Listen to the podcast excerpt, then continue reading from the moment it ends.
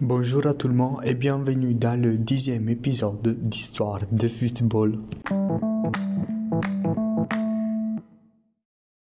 Aujourd'hui, je vais vous parler de la vie et de la carrière de David Beckham. Plus beau ou plus fort, ses dates ont toujours été précédées par les gossips. Ferguson a rendu Beckham le symbole de la renaissance du Manchester United. L'Angleterre l'a aimé et détesté. En Amérique, ils croyaient qu'il était un phénomène, mais ils se sont déjugés. David Robert Joseph Beckham est né à Londres le 2 mai 1975. Il est épousé avec Victoria Adams depuis le 1999. Ils ont quatre fils, Brooklyn, Romeo, Cruz et Harper Seven. Il commence à jouer au Manchester United et pour une brève période, il ira au Preston pour ensuite rentrer à Manchester. Il explose le Real du Galacticos l'achète. Jusqu'au 2007, il restera là. Pour terminer la carrière, il décide d'interner le Los Angeles Galaxy et le Milan et se retirera au PSG en France dans le 2013. Son surnom était Spice Boy ou Bex.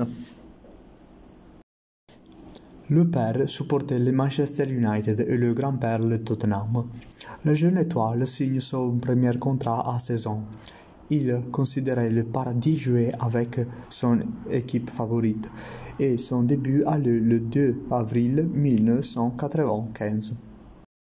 Il sait exploiter les opportunités que Ferguson lui offre. De fait, il devient titulaire et gagne deux Coupes d'Angleterre, six championnats, deux Charity Shield, un Champions League et une Coupe intercontinentale.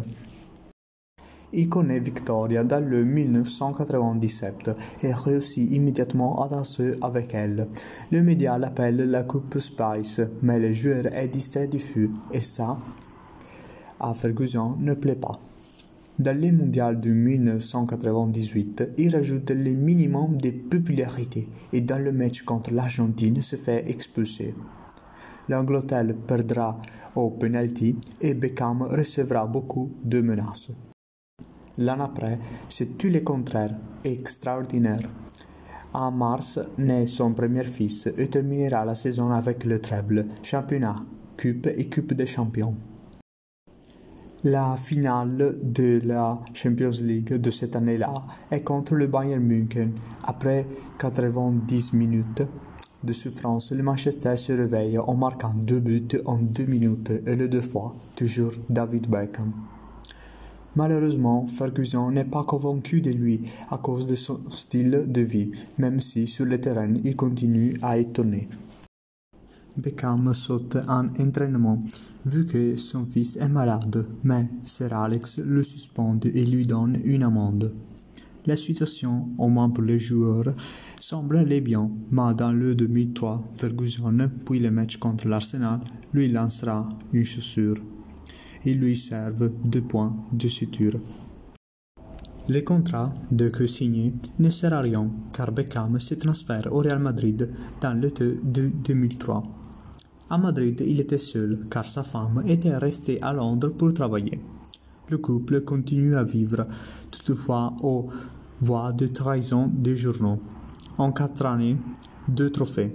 Dans le 2006, Fabio Capello arrive et ne fera plus jouer Beckham, donc il passera l'été suivant au Los Angeles Galaxy. L'empas avec les États-Unis n'est pas le paradis et les Américains le considèrent un joueur avec joué spectaculaire. Il rentre en Europe deux ans plus tard au Milan pour essayer à jouer le mondial de 2010. Là, il se sent heureux, mais une blessure fait lui sauter la compétition la plus importante en Sud-Afrique. Il descendra sur le terrain en Amérique à la fin de 2010.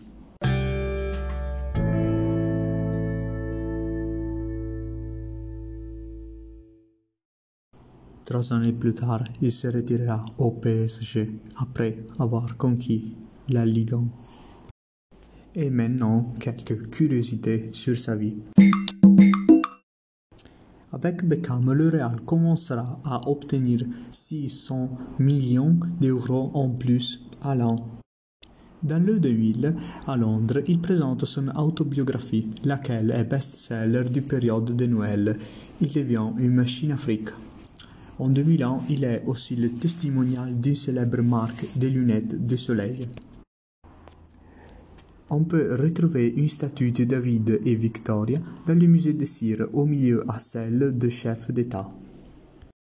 Et maintenant, on passe à parler de quelques buts à souvenir de sa carrière. Celui contre la Grèce. Partie décisive pour la qualification au mondial du 2002. Aux dernières minutes, les Anglais se prennent une punition et Beckham ne faillit pas. Angleterre qualifiée. Un autre but à souvenir, c'est celui contre le Wimbledon quand il jouait au Manchester United. Il marque le but du 3-0 en tirant de l'arrêt du centre du camp. Le ballon escalade le gardien, un but magnifique.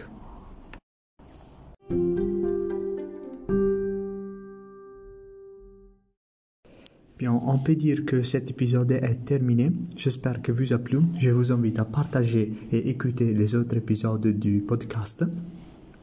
Ensuite, je vous invite à aller visiter mon page d'Instagram, Histoire de football, et la page Insta de Tac Glisse de foot.